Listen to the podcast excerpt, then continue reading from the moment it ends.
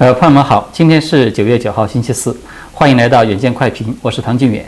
那么今天呢，还是由我和大家熟悉的艾瑞斯一块儿来和大家做一次这个直播。因为最近这两天呢，可能大家也都看到新闻了，就是台湾的艺人张君玲事件。他呢，因为就是在他过去的写的这个硕士论文里面写上了“我国”两个字，结果就被中国大陆的很多小粉红的网友呢，就纷纷说他是台独。那么这个事件现在比较蹊跷的是呢，就是，呃，我们都知道台独这个事件，其实就是台湾很多艺人被扣上台独的帽子，他并不是第一个了，对吧？是。啊，但是为什么这个事件现在是有点越演越烈之势？那么现在已经闹到了，就是连台湾的总统蔡英文，包括大陆的这个国台办。嗯，也就是官方这个层面都开始出来，大家开始对这个事件来发表意见。所以呢，今天我们就针对这个热点事件来和大家做一个讨论。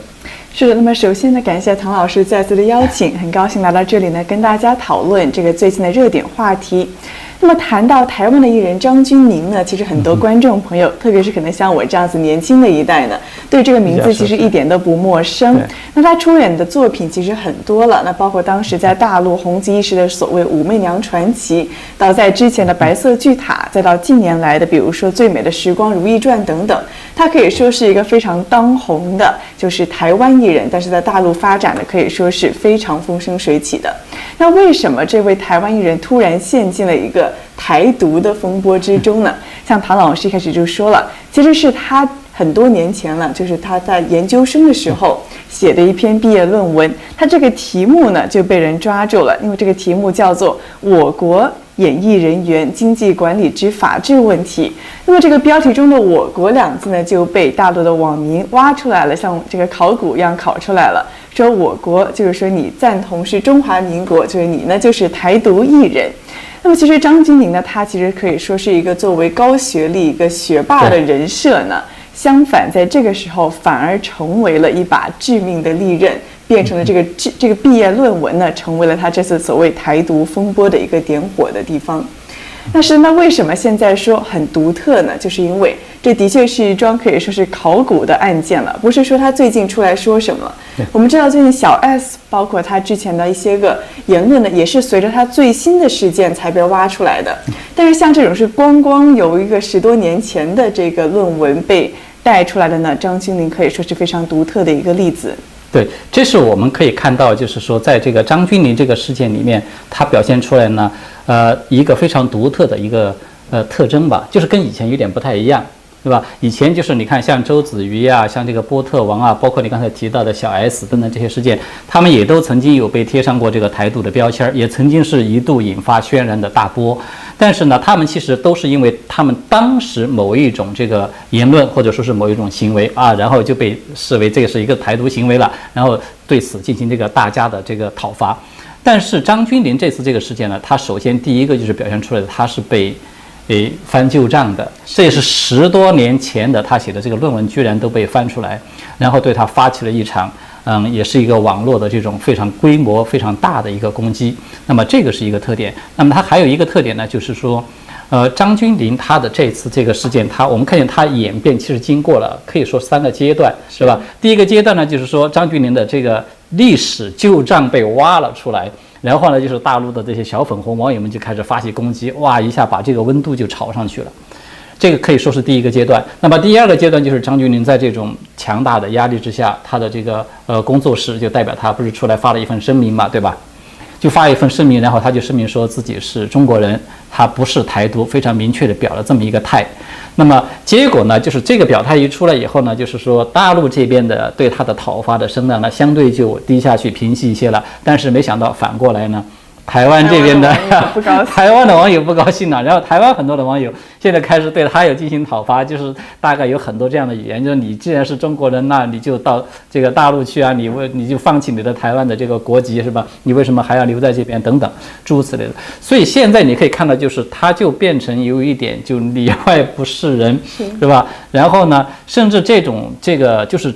呃双方的在这个。呃，网络上的这种交锋的这种声浪越来越高之后呢，他自己呃处在这种风暴的中心之中，他其实就几乎就不能说话，他无论说什么话，他其实都很难再就是很有可能会引发这个风暴再度的升级。那么最新的就是我们可以看到，现在是呃台湾的蔡英文总统出来专门针对这个事情来表了一个态，然后呢，同时中共大陆这边的国台办也反过来就是直接也是针对着蔡英文 来做了一个，就是有一点大家互怼的这么一个状态，对吧？是的，我们看到蔡英文总统呢，他的确是罕见的出来为艺人发声。对，他是具体怎么说的呢？他说呢，说台湾是个民主自由的社会，那支持哪个政党，讨论哪一些个议题，要去哪里发展的是个人的选择自由，应该要被尊重。那他也非常明显，但是又不点名的。去暗指了中共的这一套做派，他是说呢，因为言论不合自己的意思，就要遭到封杀，甚至呢剥夺工作的权利。他说这就是一个凸显了两岸对民主价值观的非常鲜明的对比。他也提到呢，说这这对两岸的交流来说呢，没有什么正面的意义。那当然了，也提到刚才了。其实国台办这边也有回应。那么现在就变成了像唐老师所说的，两边呢不仅是官方的一种层面上正在形成一种可以说是较为明显的对抗吧。民间这边呢仍然也是两方都是非常的火力全开，特别是民间的网友们。那看到台湾这边的网友，他就是说你要有有本事你就放弃台湾的医保，放弃台湾的护照。但是中国大陆这网友也不高兴，他这个表态呢，像张峻霖他本人的表态可以说是非常含糊的。他虽然说是哦我不是台独，但是呢，他这个声明他是这么写的，他说呢，两岸中国人都是中华民族的组成部分，我不是台独。他说五千年文明让我们学会的是堂堂正正的中华儿女之道。那换句话来说呢，他不是说哦我就支持一个中国大陆。我不承认中华民国，他是用“中华儿女”这个词呢，涵盖了两岸的群众。那么这样一来呢，就很明显的，两岸的群众哪一岸的呢都不买他这个账。也有人说他是所谓的模糊的这个想要一中各表。对，就是从这一次你刚才提到这个张君林的这个表态，我觉得他其实已经表现出来两岸的一种这种生态。政治生态在发生一个变化。我们举个例子说，刚才提到这个小 S，对吧？小 S，她是因为大家可能都知道，她是在这个奥运会期间为这个台湾的这个就是奥运选手加油嘛。因为台湾这一次参加奥运会的成绩非常的亮眼，可以说是历届最好的一次。所以她就是在这个微博上面写了这么一句话，大概意思就是说，我要请我们的这个国手到我家来吃饭，以资庆贺，是吧？就是大家取得这么好的一个成绩。其实这可以说是非常稀松平常的这么一句话。但是呢，结果就被这个大陆网友，这个一些，尤其是一些粉红网友，也是抓住这一点，然后就把它说成说你这又是台独了，就是说因为你说了一个“国手”两个字，所以你就会发现他和现在这个张峻霖这个事件很相似。张峻霖说了一个“我国”两个字，对，那么小 S 是说了一个“国手”两个字，然后这个还有之前刚才提到那个波特王是吧？波特王也是，他是发了一个视频，然后就是他不是聊这个蔡英文总统吗？然后他跟蔡英文总统做了一个互动。做了，其实是做了一个互动，对，做了一期这个节目。然后呢，他在这个文字标题上面写的说：“这是我是去聊的这个总统总统，就是总统两个字。”结果就惹了这个粉红的底线了。所以你可以看到，他其实不管是这个波特王，还是小 S，还是说是这个现在的张钧甯，他其实都集中在了，包括再早之前的那个周子瑜，是吧？周子瑜事件也是，周子瑜也是之前就是可以说影响非常大，当时也是。引发这个两岸的，尤其是台湾这边是两党都出来表态支持周子瑜，所以我觉得这个也是比较少见的。就是当时民进党和这个国民党的高层的政治人物都出来表态，说周子瑜这样做没有任何错。周子瑜他当时就是展示了一下这个中华民国的国旗嘛，啊，所以啊一下他才十六岁，而且还是一个未成年，结果也是遭遇到这种就是粉红这些小粉红的呃就疯狂的这种围攻。所以呢，他其实我们可以看到他问题的焦点在哪儿？焦点就是在。中华民国，嗯，所以我觉得这个其实就带来一个问题，什么问题呢？就是我们会看见所有近来这一系列所谓的台独事件呢，它的这个焦点已经开始变化了，就是什么意思呢？台独和中华民国它是不是一回事儿？是，是吧？其实它不是一回事儿。就是对这个问题，我们其实应当这么来看的。就我我的了解啊，就是艾斯，我不知道你是怎么看的。至少在我过去我所理解的台独呢，它应该是就是说台湾要独立，从中国这个概念里面独立出去。那么比如说它这个国号可能都要改啊，要叫叫称之为台湾国啊，或者说台湾共和国，那个可能是我们理解的真正意义上的所谓的台独。但是现在你会发现，呃，就是按照中中国大陆这些粉红网友，包括中共官方的很多的这种做法，他已经明里暗里的，就是在把中华民国这个概念，他都视为是不能提的，你的这个视为是一个台独了。但是我们都知道，中华民国它和台独其实不是一回事，就是因为中华民国它是从哪儿来的呢？我们都知道是吧？中华民国它是从这个清朝继承下来的，是这个清帝退位。推翻了清王朝的统治以后，那么才建立了中华民国。也就是说，中华民国这个法统啊，嗯，他从这个满清清帝退位以后，这个末代皇帝是吧？溥仪 退位以后，中华民国就正式的成立，然后它就一直延续到了今天，其实一直都没有中断过，对吧？是。它只不过是因为在这个内战之中是处于就是呃失败的一方，然后呢，它的。呃，管辖统治的地理范围缩小了，缩小到了现在的台湾，以及就是台澎金马嘛，还不光还不仅仅只是说台湾岛本身，只是缩小到了这么一个范围。但是这个政权它的法统其实是一路是继承下来的，它完全是它的合法性是完整的，是存在的。那么中共现在所提到的这个所谓的台独的概念，它把这个中华民国也把它纳入进去，结果就变成了什么呢？就是。你必须只能承认中华人民共和国。那这样一来，你想一想，中共自己所说的什么一国两制，或者说是九二共识，它其实不是就相当于把它的内涵已经改变了嘛，对吧？过去所说的这个九二共识呢，是说的一国可以这个呃，就是一国呃呃是呃一个中国各自表述，是这个内涵，就是可以各自表述为。那么站在这个中华民国的角度，它可以表述为说一个中国是指的中华民国。那么。站在中共的角度，他说可以表述为是中华人民共和国，但是现在这个空间就已经没有了。我觉得它其实反映出来是这么一个生态。没错，提到中华民国这四个字的敏感度呢，其实从从这次的事件中也可以看到，比如说他的论文呢，不只是说我国这两个字被揪出来了。他的那个日期的落款呢，用的是这个中华民国的日期，说中华民国几几年几几日，还有就也是说啊，你这个就是台独。那其实按这个道理来讲呢，不仅是张君宁一个人，那或许所有的，无论是论文也好了，文章也好了，任何的表述，我要是用台湾的这个日期说中华民国几年几日，那都要被说成台独了。就所有人都要按照这种标准去衡量，他们可能所有台湾艺人没有一个可以例外，全部都会被贴上台独的标签，因为他们都是在。台湾读过小学、中学，到读了大学，甚至是更高的学位，他们可能都使用过我国都使用过这样的那，或者是中华民国多少多少年这样的表述的方式，对吧？所以你就可以看到，呃，在这个里面，它其实表现出来这种，就是小粉红他们的这种思维呢，它其实有一点点奇怪。我觉得他们在逻辑上面有一个非常重大的、致命的，可以说是一个缺陷。你比如说，就是说张君宁这个事件，他说。说了一句“我国”，然后他就被视为是这个台独。台独。那么我就觉得这个逻辑就很奇怪了。那你不允许他说“我国”？张钧宁是台湾生、台湾长大的，在台湾读书毕业的。那你不允许他说“我国”，那他就只能说什么？说“你国”吗？难道对吧？那其实严格来说呢，张钧宁他可以说是算德国人，他是德国出生，但是的确呢，他的发展一直在台湾。在台湾。然后呢的。到大陆来发展，可以说是十几年了，可以说是一个常年在两岸游走的一个资深艺人。但是呢，像唐老师刚才提到了，他其实虽然说呢是我经常在大陆，但是他的确是在台湾整个长大的，这也是他的真正的背景。但是也很奇怪，就是像张钧甯这样子的大陆可以说是混得很好、吃得很香的这种艺人呢，很少把他联系在台独的这个范围之内，但也被拿出来说。那的确可以说是人人在台湾的艺人都是非常的坐如针毡。对，就像刚才我们说的这个，就是你比如小 S，他也说的，提了一个国手，其实当然也就是指我国国手嘛，这个意思嘛。那你就是说他就是台独了。那按照这个逻辑去推理，他就只能说是李国国手。李国我们都知道他是有一个特。定的内涵的是吧？大陆很多网友都在说李国怎么怎么地，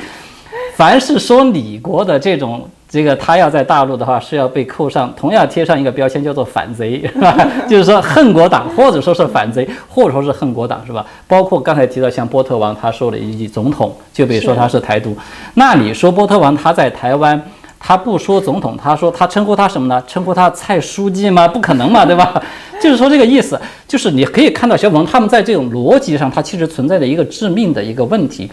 如果说按照小粉红的逻辑，说这个台湾你是属于中国大陆的，你是属于我们中国的，我们中华人民共和国的，你不你不不能够独立，那么那你要按照这个道理说，小 S 他称赞说是我们的国手取得了很好的这个奥运成绩。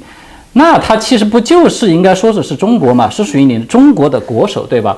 那你小粉红，你说你说了一个国手两个字，你这就是搞台独，其实他相当于什么？小粉红自己把自己给否定了，他自己心内心深处是已经是把台湾就是看成那是外国，是，所以我才要讨伐你。他这个不就是其实存在一种逻辑上的，他们自己就是自我矛盾的嘛，对吧？像是这样子的现象，我觉得之前在奥运会的时候是非常的明显。那我记得当时呢是有也是有公众人物吧出来说支持台湾的选手，但是刚好这个选手是和中国大陆的选手对阵。那么这场 PK 之中，他就明就公然说我这是台湾的这一边的，他也被小粉红的出征。但是很好笑的是，到最后这个算金牌的时候呢，又有这个大陆的网友说我们中国的金牌有多少多少，再一看呢，他是把台湾算了进去，什么台湾、香港全部都算进去了。那这样子的确就是一个所谓的这样子的一个。叫做矛盾嘛，或者说是一个相悖的一个理论，就是你又把它当成我国的一部分，但是呢，当我国都是我国的选手对阵的时候呢，你就不能支持我国的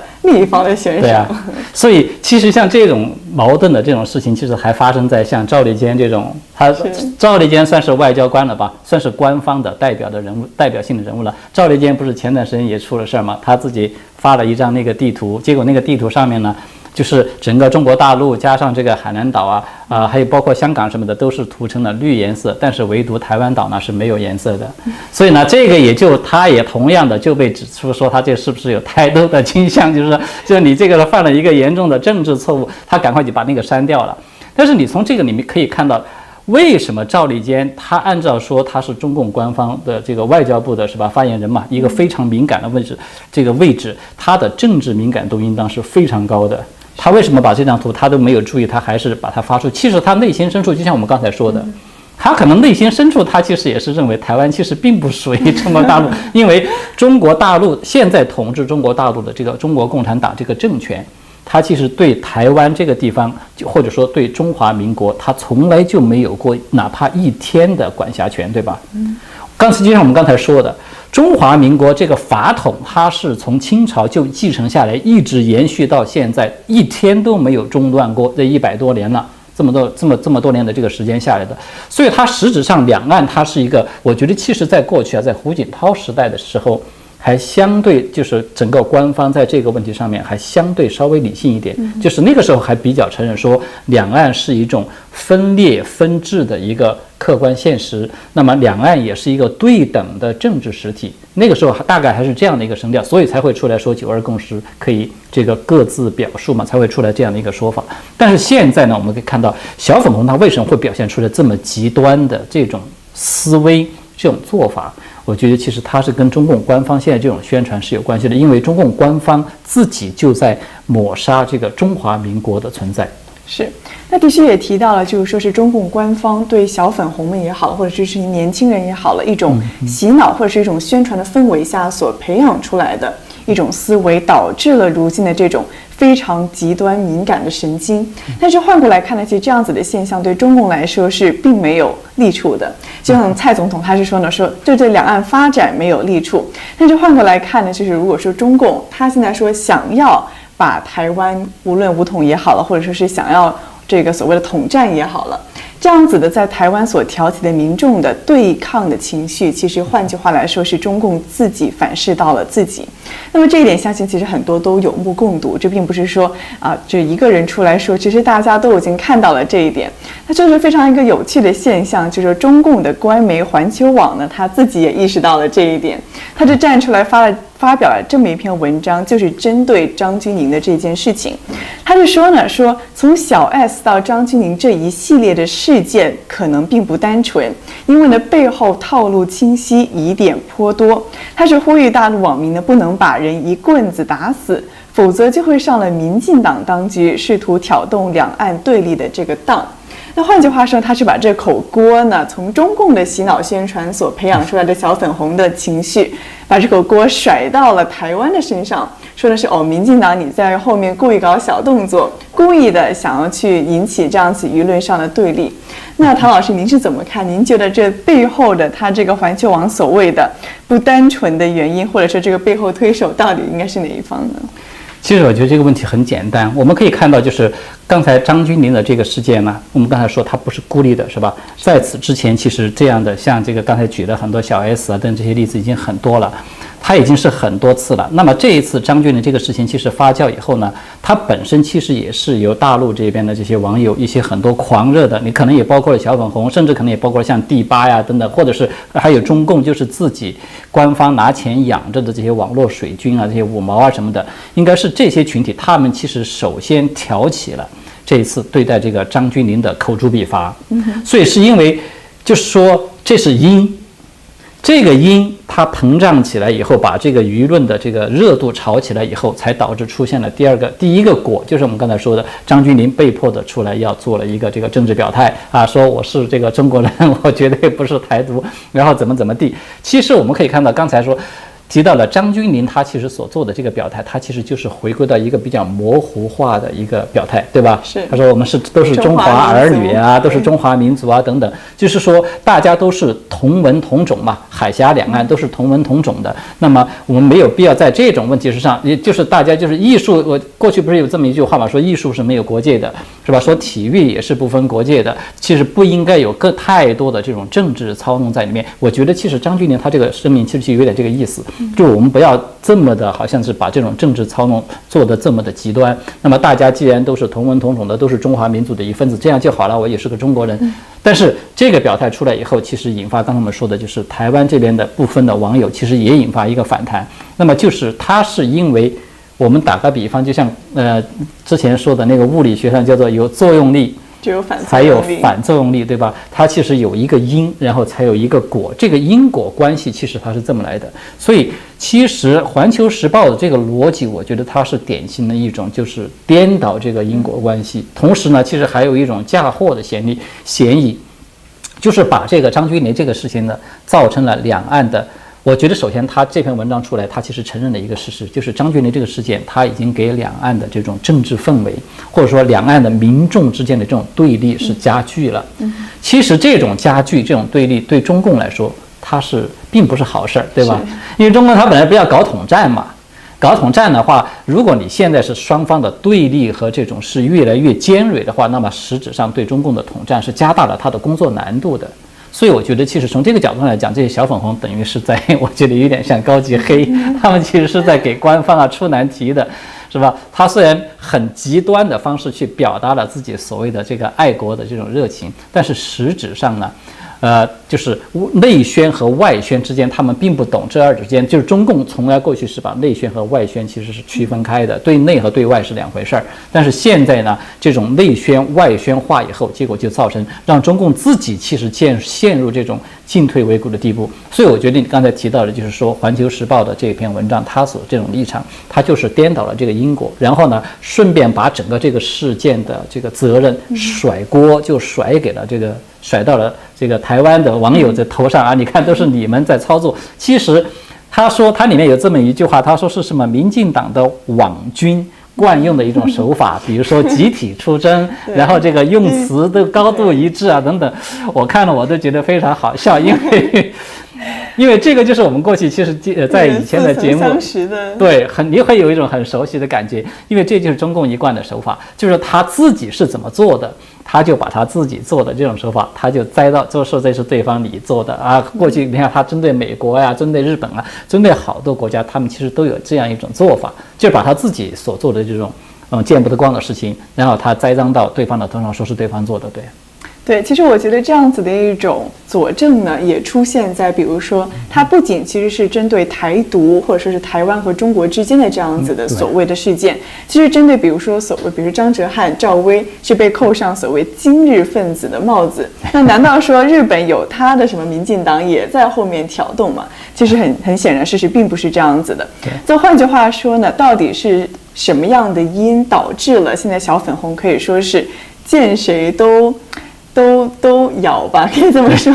就是盯着一个呢，就开始啊出出征了，就开始考古了。我觉得这样子的事情呢，其实并不是一个个例，不是说哦台湾后面的势力或者是某个艺人他如何，而是说真的一种普遍的生态，或者说是整个娱乐圈也好，甚至整个网络的环境也好，在大陆的确是有一个非常敏感，也非常容易就是一点就着的一种生态环境。对这种生态，其实。我就顺着你刚才说这个话往下说，这种生态你会发现它和文革那个时候是很相似的。刚才我们提到，就是张君林这个事件，它有个非常突出的特征，就是它是被翻旧账挖出来的。是，其实这个翻旧账，大家可能也许最近这段时间如果有这个就是对新闻跟得比较紧的朋友啊，可能都会有印象。翻旧账最先好像就是从这个张张哲瀚这个事件开始的，因为张哲瀚是这一波就是大陆不是在整顿这个娱乐圈嘛，是吧？他整顿娱乐圈呢，他必须要找一批就是劣迹艺人的这种反面的典型，所以呢，张哲瀚啊，包括这个就是吴亦凡啊，还有就是像赵薇，赵薇也是被翻旧账了，是吧？二十多年前的那个什么军旗装啊，这些都被给翻出来。这种翻历史旧账、挖他的黑历史的手法，其实就是在文革里面最典型的一种做法。因为我们大家都知道，就是文革啊，其实迫害了很多的人。其实有非常大的一部分在文革里面被整死啊，被整残啊，其实受到各种迫害、各种打击的。过去其实都是要么就是比如说他是曾经是地主化的成分，要么过去他是在国民政府时期，就是在国民党这个统治大大陆的这个时期，比如说担任过什么一些官员啊，或者是做过一个小职员呐等等，都是在文革里面都通过这种挖历史、翻历史旧账的这种。做法把它给挖出来，然后进行这种批斗，所以你会发现看到现在这种手法跟以前那个真的是一模一样，只不过呢，过去的批斗呢它是现场的，是吧？真的要把那个人要揪上去啊，弄成坐一个飞机，然后还要剃个什么阴阳头之类的，然后来挂个牌子来批斗。那么现在呢，这种批斗的场所呢换到了网络上，所以它的确客观地反映出来，就是现在整个大陆的这种。政治氛围，人民人们这种生活的氛围，不知不觉，其实真的已经是回到那个文革那种年代。过去的提到，其实文革呢，像唐老师刚才提到了，手法上其实非常的相似，但是其实我觉得它的起因以及它整个的目的性也是可以说是如出一辙的。那比如说文革的时候，我们知道是毛泽东，他是看到民怨四起，当时国内也非常的不稳定，那他是想要巩固自己共产党的政权，所以呢，比如说动用这群涉世未深的年轻人也好，红卫兵也好，把他培养出来这么一代人，去作为当枪使，去所谓的。控制整个的民众是巩固他的政权，那其实现在也非常的相似。正是因为现在国内呢，可以说是非常的，也可以说是四处都有不同的，可以说是不稳定的因素。那导致呢，比如说在网络上也成为了一个重要的控制的管管辖领域吧。那现在这个目的性也非常像，也是为了同样的巩固中共的政权，也是同样的利用了一群涉世未深的年轻人，特别是这些个网友。那小粉红其实大部分不是中年的大叔大妈，更多的是，对吧？可能以前那种是像再往前推个十年，可能那种带着红袖章的社区大妈，他们是一群主要的 主力。但现在更多是这种十几二十岁的年轻人，他们反而成为了和当年红卫兵非常类似的年龄类似，他们这种被洗脑的方式也非常类似的一群人。那当然目的像刚才所提到的，那都是说白了为了巩固中共的政权，控制民众。不仅是他们的所思所想，还有他们所言所行。其实现在呢，像我们刚才提到的，说艺人可以说是被拉出来宰的这么一群非常不幸的，也非常不好踩的这么一群，是两方对阵的一种肉盾吧，或者直接就是处在这个风口浪尖上，第一批被拉出来就是 这个杀鸡儆猴的这么一群人。所以的确看到呢，不仅仅是啊台独也好，今日也好。还是说啊，你以前有过什么啊？什么针对美国、针对世界，就各种各样的言论呢？现在都被翻出来。那今天我还看到一则就更扯的，就跟张哲瀚其实非常像，是因为他和张哲瀚呢是一同通过那个叫做《山河令》的电视剧走红的那名演员叫做龚俊，他非常相似的就是他也是被人挖出来说他去了日本的神社。但是后来发现那张照片呢，是他去就是到附近买雪糕，然后路过了一个相似的地标，就被人截图了，又被他拿出来，然后说这个人也精致。你可以看到呢，的确是无论是什么样的细枝末节，无论三五年前也好像这个张晋的十一年前的论文也好呢，其实都是没有被放过。对，而且他还出体现出来一个趋势啊，就是刚才你所提的这种例子，是龚俊这个例子。他其实他只不过是去游玩，背景里面无形中拍到了这么一个那个神社的这个照片，然后就被这个贴上，就是说这也是台这个今日了，是吧？那么其实还有一个更加类似的例子，也是一个台湾的艺人，名字我记不住了，但是这个他是在就是呃今年那个呃呃呃是在七呃十一十一中共建政七十周年呃七十周年那个十一的时候，演那个想见你的那个也是。他他在那个十一的当天晚上，他就在微博上面发了这么他说我想睡觉了。结果因此就说他是这个也叫做台独，为什么呢？你会觉得很奇怪，因为就说在这个国家这个建国十十一嘛，是吧？就是中共建政七十周年这么盛大的一个这个日子里面，你居然睡觉没有去转发什么祝福这个伟大祖国之类的这种语言，那你就是台独。所以你可以看到这个趋势啊，它已经演变成我们说文革为什么是要像文革？文革它最表现出来的特征就是一个极端化，是是吧？政治立场的极端化，呃，就是黑白分明，绝对不容许你拥有任何一点点这种就是模糊的这种余地，它就是变成这样一种，所以变成什么呢？也还别说你是说台湾的好话，你要说台湾好话，肯定就是台独了。对，现在是你必须要说中华人民共和国、说大陆的好话，你要不说的都是台独，它就已经变成这种了。你想极端到这种程度。那么它其实会带来一个直接的结果，就是刚才我们在讨论的提到的，就是在本来是在其实海峡两岸之间是存在着一个巨大的模糊地带的，对吧？我相信就是说，可能也在大陆呢这么极端的，像这小粉红这种，它其实只代表一部分人。它并不能代表全部。那么，其实我们相信，在台湾其实同样的，台湾你要说真的是真正的啊，说就是极力的主张就是要台独的，可能也只是一部分人，并不是所有人。其实就是到目前为止，我看到的在台湾所做的民调，应该说大部分的人都还是比较认同，说海峡两岸现在就是不统不独，维持现状这样的人的比例还是属于最高的。那么这部分人其实他不就属于一种就是模糊地带嘛？但是你会发现，现在小粉红所做的这种，呃，行为，它只会产生一个后果，就是逼着把这个模糊地带的所有这些人，甚至包括很多是蓝营的，就是国民党的支持国民党的，呃，这样的一些这个人群，全部都把它推到对立面上去。现在我们已经看到有这样的苗头出现了，就是说这次张君宁这个事件，它带来了一个，我们看到它带来一个直接的后果之一，台湾有很多的艺人。呃，现在已经是公开的穿上那个，就是我是台湾的那个 T 恤，是是吧？就开始就是开这个就是一种反作用，就是本来很多的人其实对这个两岸炒作这种政治议题他本来不感兴趣，说那我就是一个艺人，那我就是拍戏是吧？这个赚钱，嗯，那到过自己的生活，只是如此而已，并没有说太这么关注这个事情。但是由于小粉红的这种作为，其实小粉红的背后其实也是有官方在蓄意的在推动、在诱导，其实是有这种因素的。那么结果造成的结果就是把大批的本来是比较模糊的，还处在中间地带这个人群，他们其实全推到对立面去，恰恰加重加强了台湾的离心力。那么从这个角度上讲，就像我们今天这个标题，我们今天做这档节目，不是也说问谁是台独？你说谁是台独？这些艺人他是真正的台独吗？肯定不是。我相信任何有常识、有一点点常识的人，他都能够分辨出来，说这些艺人他其实跟台独没有什么关系。但是在我看来，真正的台独，或者说制造台独的人，恰恰是大陆的这些，就是非常极端的这些小粉红啊，或者说是这个五毛啊，包括这个网络的水晶，我觉得这个群体他们是真正的台独。那的确呢，我们也提到了，说其实艺人们是可以说是可以在这个时期吧，或者这么一个这么大的一个对冲之中，是最大的一个被拿出来受害的这么一个群体。一个群体，对。那所以说，张钧甯会是最后一个。被说成台独的，其实大家都知道他不是台独的台湾艺人嘛。那当然，这个答案其实大家都很清楚。那所以说，在这么一个日渐对立，或者说从中共的这样子的宣传之中所诞生出来的这么一种可以说是小粉红的群体也好，这种气氛也好，在这样子的大环境之中，被说台独的今日的，或者说是各种各样的这些还会帽子的，